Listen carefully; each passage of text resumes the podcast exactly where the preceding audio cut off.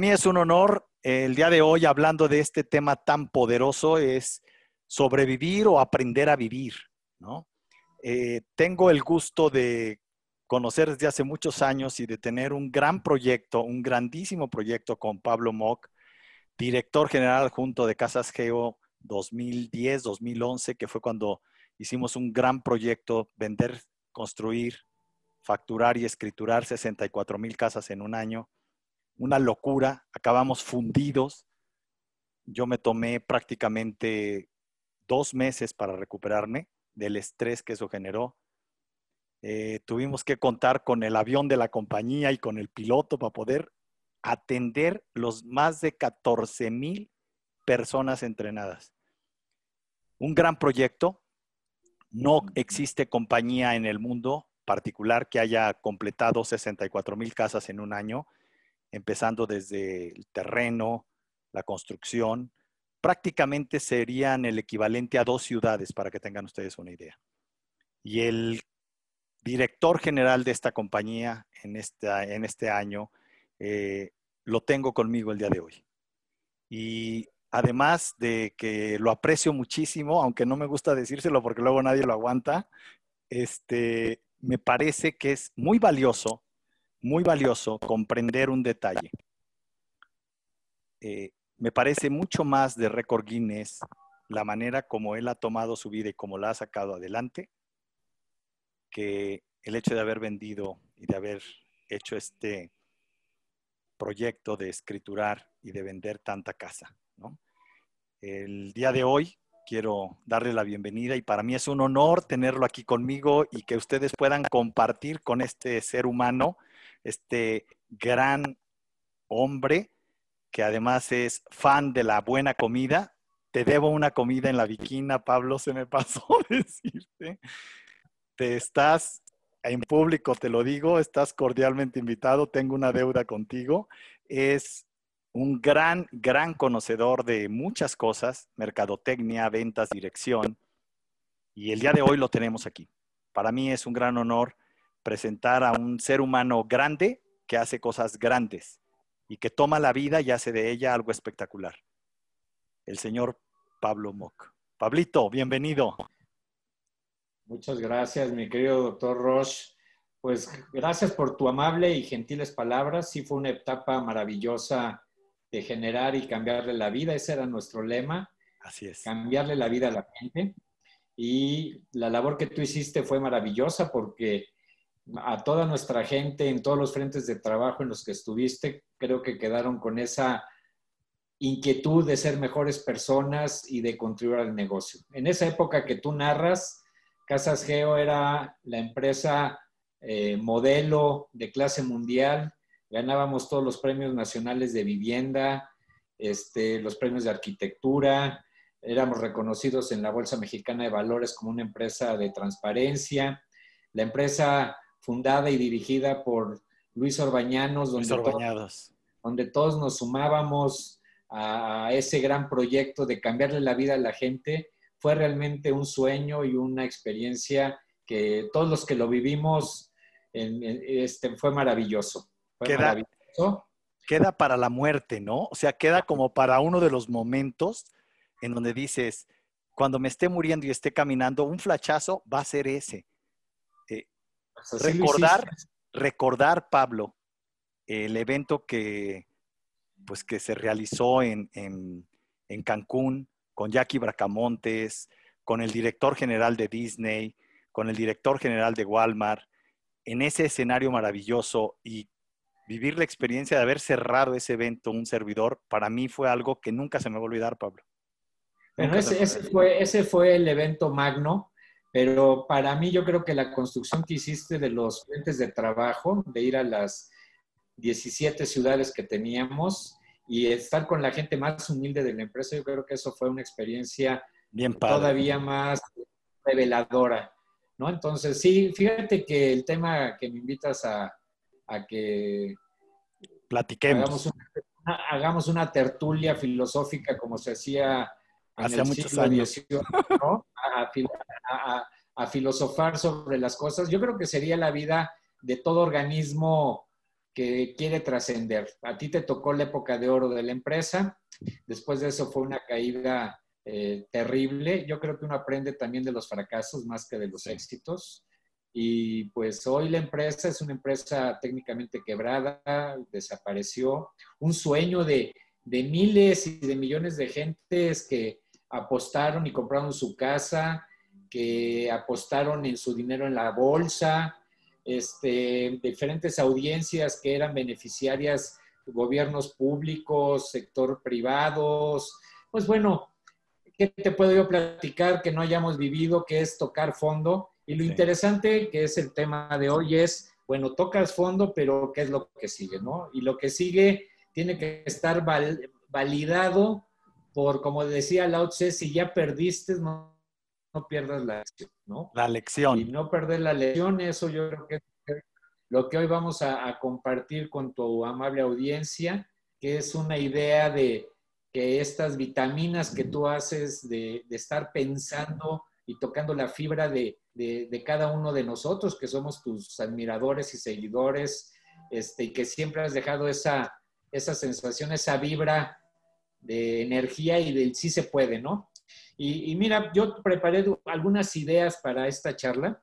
Bien. Y, voy, a tomar un poco lo que tu amable presentación hacia un servidor y un poco lo que he vivido, sobre todo en mis 35 años como asesor y consultor, que también lo soy.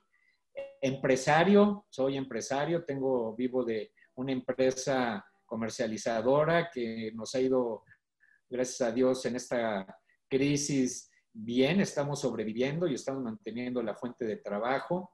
Y por el otro lado, como investigador que también soy, que me he dedicado al fenómeno del desarrollo humano, soy investigador nacional del Instituto de Desarrollo Humano, donde tenemos y estamos construyendo este tema de poner al hombre en el centro del mundo y de todo lo que hacemos, ¿no? Entonces, estas cosas que voy a compartirles vienen desde esta desde este cúmulo de experiencias que hemos vivido, porque tú bien lo sabes mejor que nadie, uno aprende más de los clientes y de las experiencias de contacto con la gente que muchos libros o que muchas aulas, ¿no?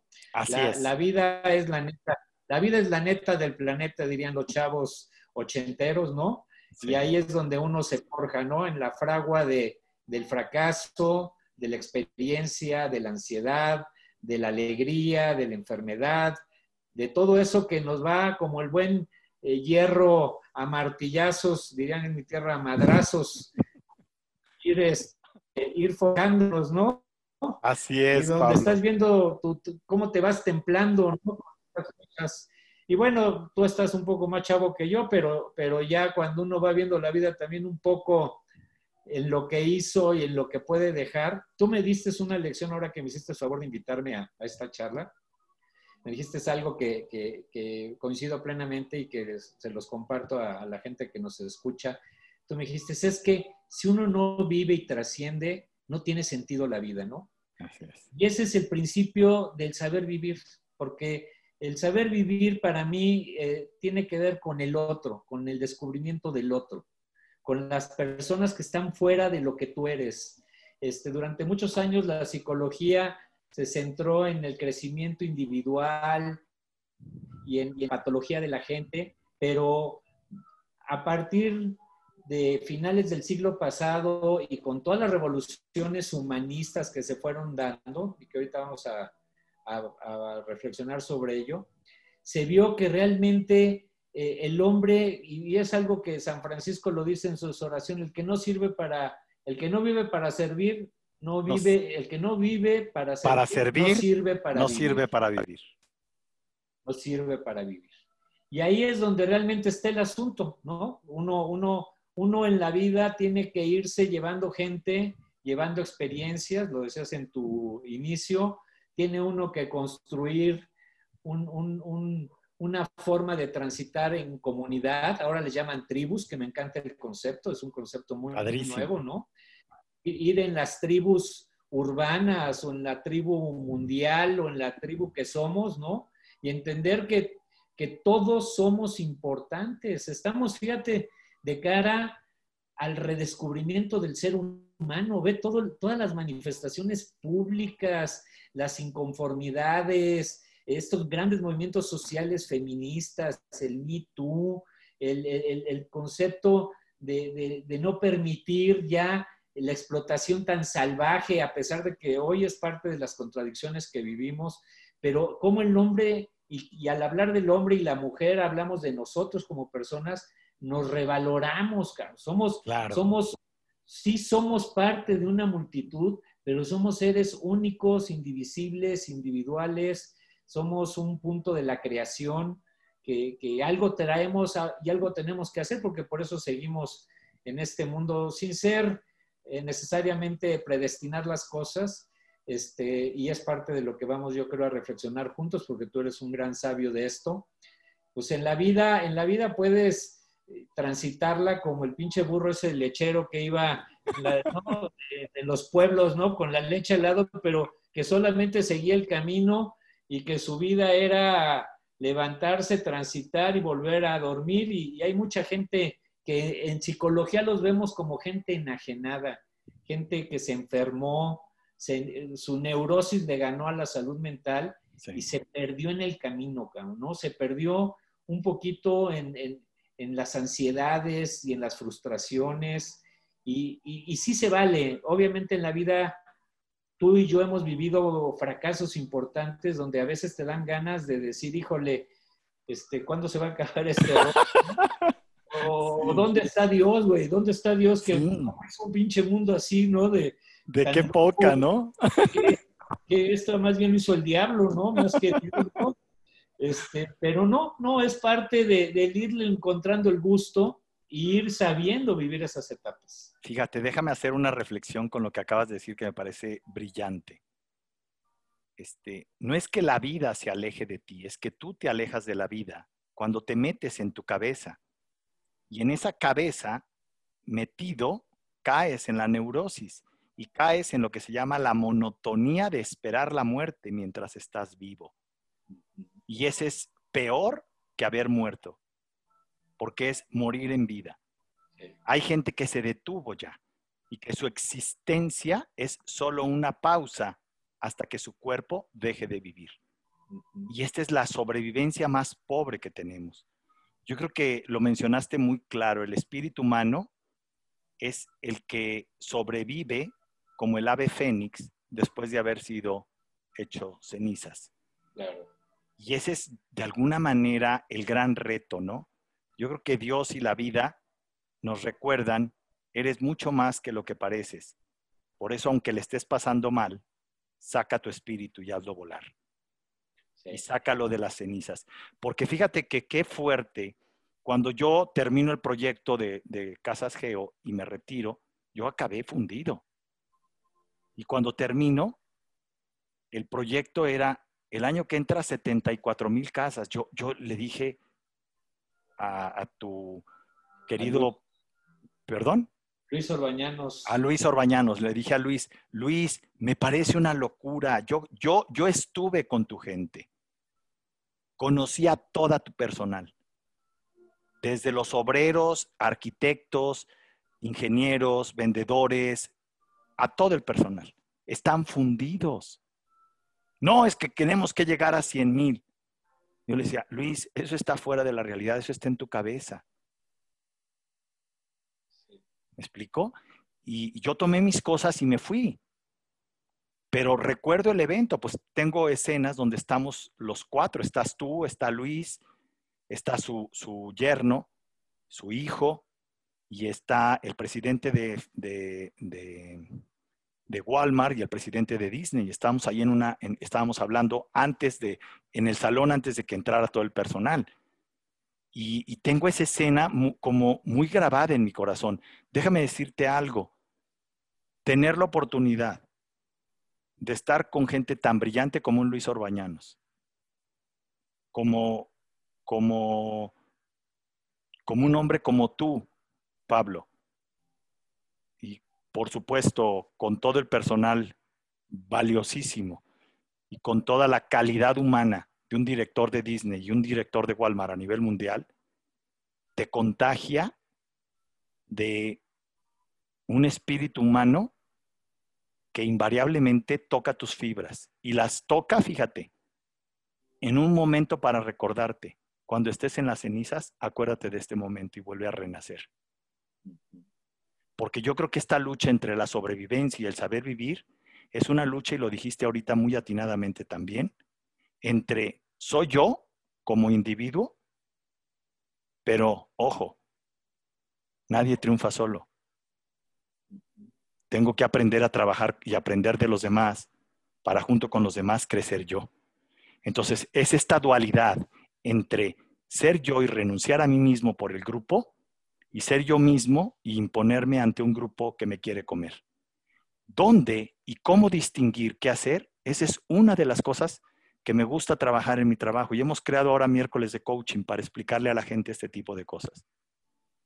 Hay muchas preguntas aquí. Vamos a tratar de contestar todas las preguntas que nos están haciendo. Les pido que sean pacientes y que lo que sí me gusta y se los agradezco es que la gente que esté en Facebook le esté dando clic.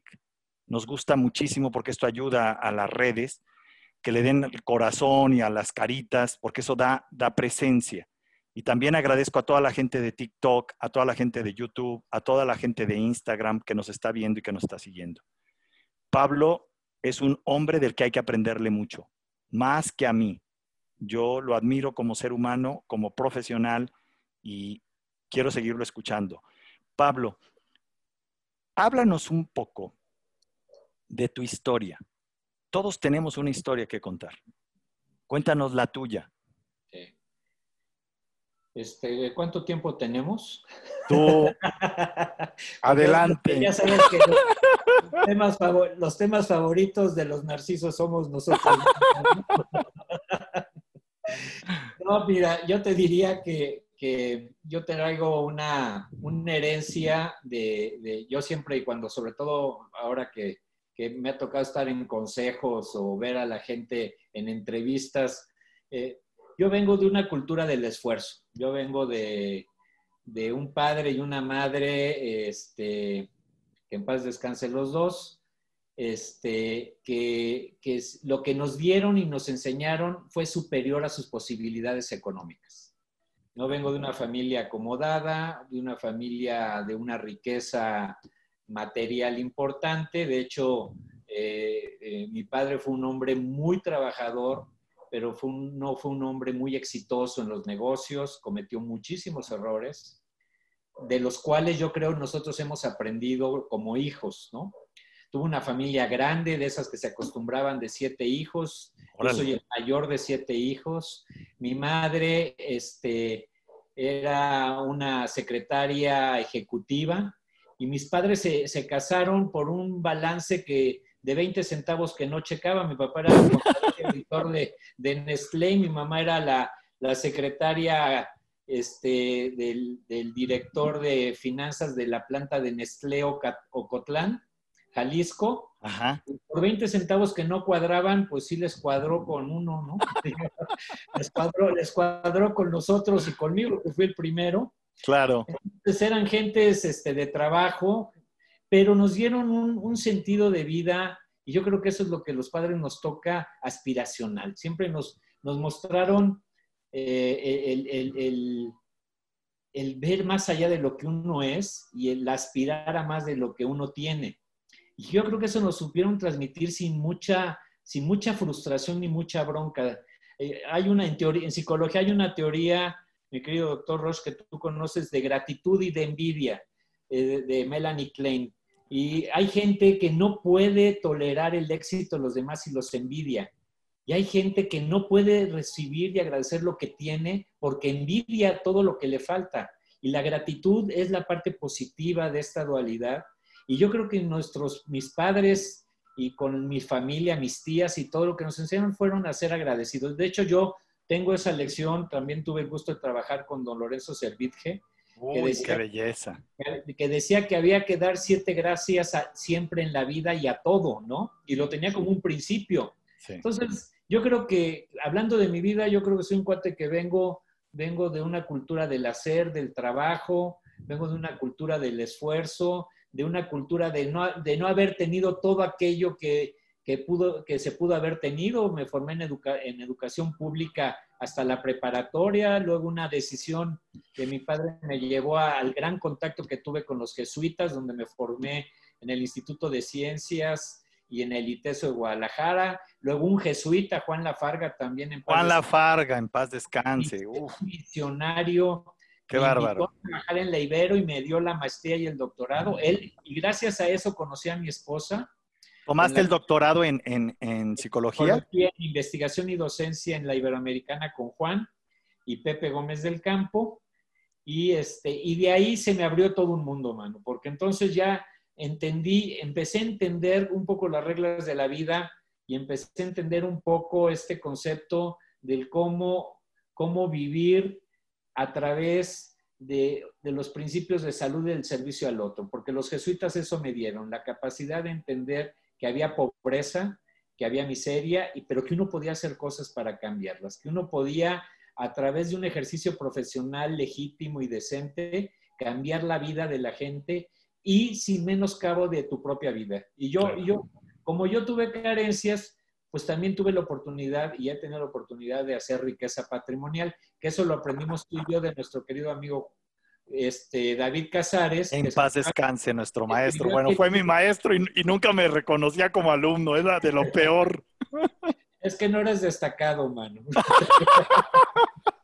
Le daba pena, yo creo. Eras de los de atrás, eras de los de, los de atrás, güey. Este, y, y este, este David hizo su libro que yo coincido plenamente de Construye tu riqueza. Construye tu riqueza. Él decía, y me encantaba su frase, decía, puta, yo eh, quiero ser rico, quiero ser rico, quiero ser un millonario, pero ¿de qué? Millonario de qué cosas? Pues un millonario de riqueza material, pero de riqueza espiritual, de riqueza familiar, de riqueza cultural, de riqueza de amigos, de amistad. De esto hay muchas formas de, hacer, de ser rico.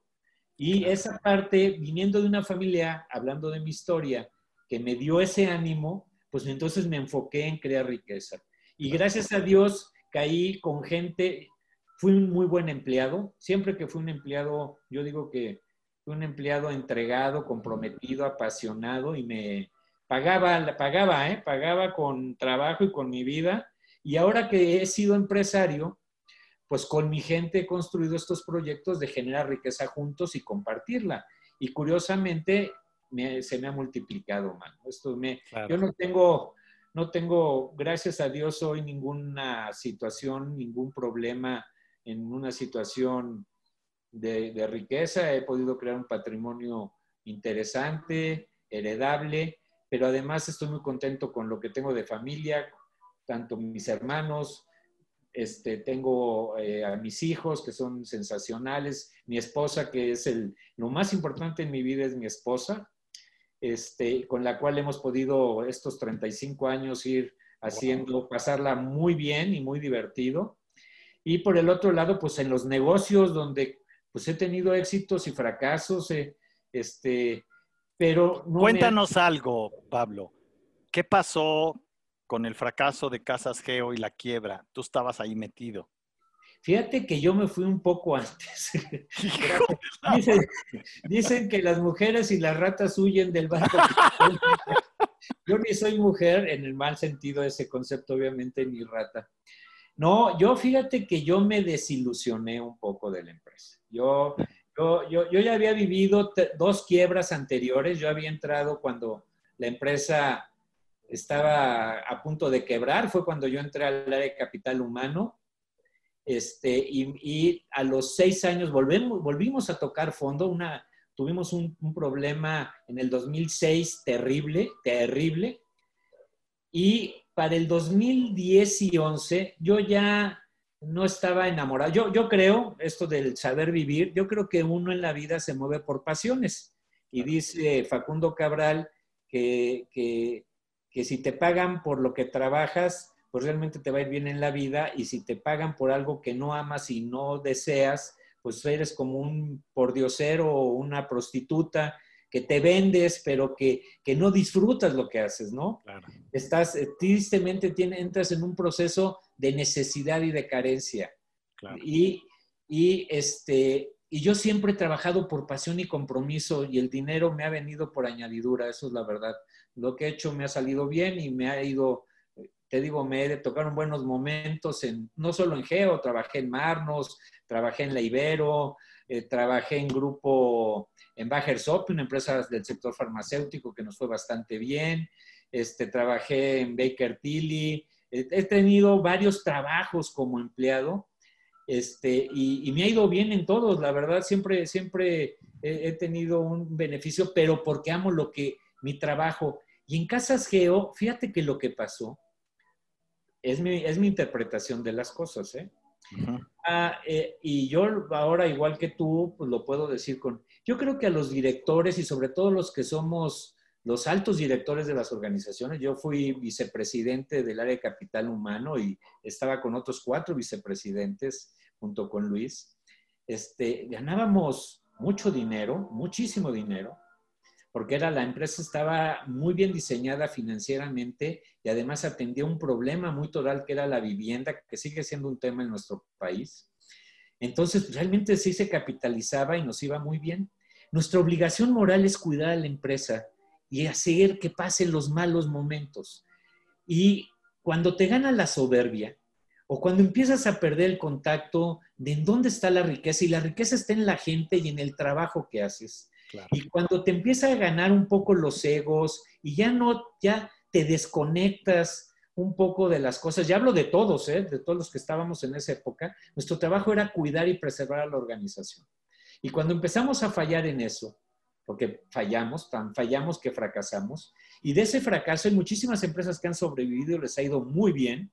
No todas tronó, no el sector se tronó, tronaron las que estaban endiosadas y las que perdimos la dimensión de la, del trabajo con la gente, para la gente y a cuidar a la gente. Cada quien tenemos nuestras teorías y nuestras realidades que son muy respetables. Yo diría, yo, yo eso unos dos años antes de del quiebre de la empresa, platicando con a Luis que yo quería muchísimo y lo quiero todavía, este, yo le dije, Luis, ya, ya, ya, ya no me gusta, ya, ya, este es eh, como, ya no me hallo, mano. Ahora sí, como dicen, ya no me hallo, creo que, que no, estamos coincidiendo hacia dónde vamos. Yo eh, prefiero irme y pues salí muy bien, pues salí con mi charola del Consejo de Administración, unas cenas que me dieron, reconocimiento público, me fui este, con toda la gratitud de la empresa, que yo tenía 13 años de trabajar ahí, este, pero al poco tiempo, pues todo esto que, perdón que yo diga, y no por visionario, sino por, yo no soy financiero, mano, yo soy aritmético, dos más dos son cuatro, güey. Sí, claro. Entonces, la tendencia los jaló y más algunas cosas que sucedieron en el entorno y tristemente eso sucedió. Entonces yo, yo vi un poco el hundimiento del Titanic, pero desde un barco que ya iba en otro camino, este, y pues a Dios gracias, mano, porque pude, pude, este... Salir antes de... Pues sí, tristemente, ¿no? ¿no? Tengo muchísimos amigos que quiero y, todos los que trabajamos en Geo, que somos una gran tribu que seguimos viéndonos y conviviendo y todo eso, no acabamos de elaborar el duelo de la muerte de la empresa, porque, y ya eso ya fue... doloroso. Fue muy, doloroso. Muy doloroso. Ese es un fracaso. Y otro fracaso, te voy a decir, cuando yo salgo de Casas Geo, metido en la nube del gran vicepresidente y director general adjunto de recursos humanos, ganando muchísimo dinero y, con todo el halo y el prestigio que eso te daba, entré en un proceso, dicen los psicólogos, que yo lo soy, que ante la depresión la manía. Estaba yo deprimido porque se había acabado mi noviazgo con Geo y me había ido de Geo. Y entonces empecé a hacer negocios muy locos, mano empecé a explorar el negocio de la belleza, este, a traer materiales de belleza, tenía un amigo asesor por ahí, me metí al negocio de los restaurantes que tú conoces muy bien y em, puse dos restaurantes muy bien puestos, eh, de estos sports bars padrísimos. De hecho, íbamos, ahí pasábamos los Super Bowls y los finales de fútbol y empecé a, y estaba yo metido en la, en la adrenalina y mi esposa me dijo un día, oye, estás perdiendo el piso, estás perdiendo el piso. Pero yo estaba en la soberbia, mano. Que te digo que para, perder la vida es muy fácil porque te echas tus rollos, te vas perdiendo. muy fácil. Ya, no escuchas, no ves la realidad. Me pasó lo mismo que estoy cuestionando. Perdí la realidad y me fue maestro del nabo. Del nabo. Perdí muchísimo dinero, perdí años de experiencia en ese trabajo y, y entré en una situación de angustia porque este, pues cometes el gran fracaso que tanto criticas, que es perderte a ti mismo a través de cosas que son superfluas. Yo puse aquí, si me permites. Sí, claro. Yo, puse que para saber vivir y no ir sobreviviendo, con tu gran reflexión de hace rato, yo puse dos cosas que son las que tienes que hacer para, para vivir. Dos cosas. Tomen nota, por favor, y señálenme, a ver, a toda la gente que está en redes, ¿cuáles serían las dos cosas para vivir, saber vivir y no sobrevivir? Adelántense, quiero ver algunas respuestas y luego te escuchamos, Pablo, como parte de la dinámica de esta interacción. Y gracias a todos los que nos están siguiendo, gracias por darle clic a la campanita, por seguirnos en el canal de YouTube. Muchísimas gracias a todos los que están en Facebook. Gracias por sus corazones y todos sus comentarios vamos a irlos contestando uno a uno. Pero no quiero interrumpir al gran maestro que además nos quiere sorprender el día de hoy con estos dos temas. ¿Cuáles son las dos cosas que hacen que una persona sepa vivir y salga de intentar sobrevivir? Ahora sí te escuchamos. Yo lo he vivido en todos los, con todas las gentes exitosas que he tenido en la vida toda la gente que yo he visto que ha trascendido, que admiro y que digo, estos hombres le cambiaron la vida a muchísima gente y gente que he visto que se han transformado en seres enajenados en seres plenos, porque gracias a Dios podemos cambiar. Las dos cosas que yo le diría a cualquier gente, uno es darse el tiempo, darse el tiempo. Te tienes que dar el tiempo. El tiempo es la vida te tienes que dar el tiempo para disfrutar, para comer, para beber, para estar en la familia, para tener intimidad con tu pareja, para poder platicar con tus hijos, para salir a caminar y tomar el sol, para poder disfrutar tus hobbies, tus pasatiempos, para poder estar con tus padres si es que los tienes y abrazarlos y a tus hermanos y también igual y, leer y escuchar música tiene el que no se dé el tiempo ya perdió la vida, man. El que no tiene tiempo y deja de comer, no tiene tiempo para cuidar su salud física e intelectual y mental, el, que no tiene el tiempo para poder disfrutar, ya está jodido. Ya, ya, ya se perdió, en el camino, se perdió en el camino. Ese ya, lo perdimos. ya lo perdimos, ya. se desubicó, mano. Se desubicó y, el problema es que le van a pasar la factura. La vida, porque no es que sea un toma y daca, pero la vida cobra factura. Entonces, esa situación es una. Entonces, el darse el tiempo. Y la otra cosa que toda persona tiene que tener es mucha diversión y entusiasmo por todo lo que hace, lo que lo lleva a ser una persona plena.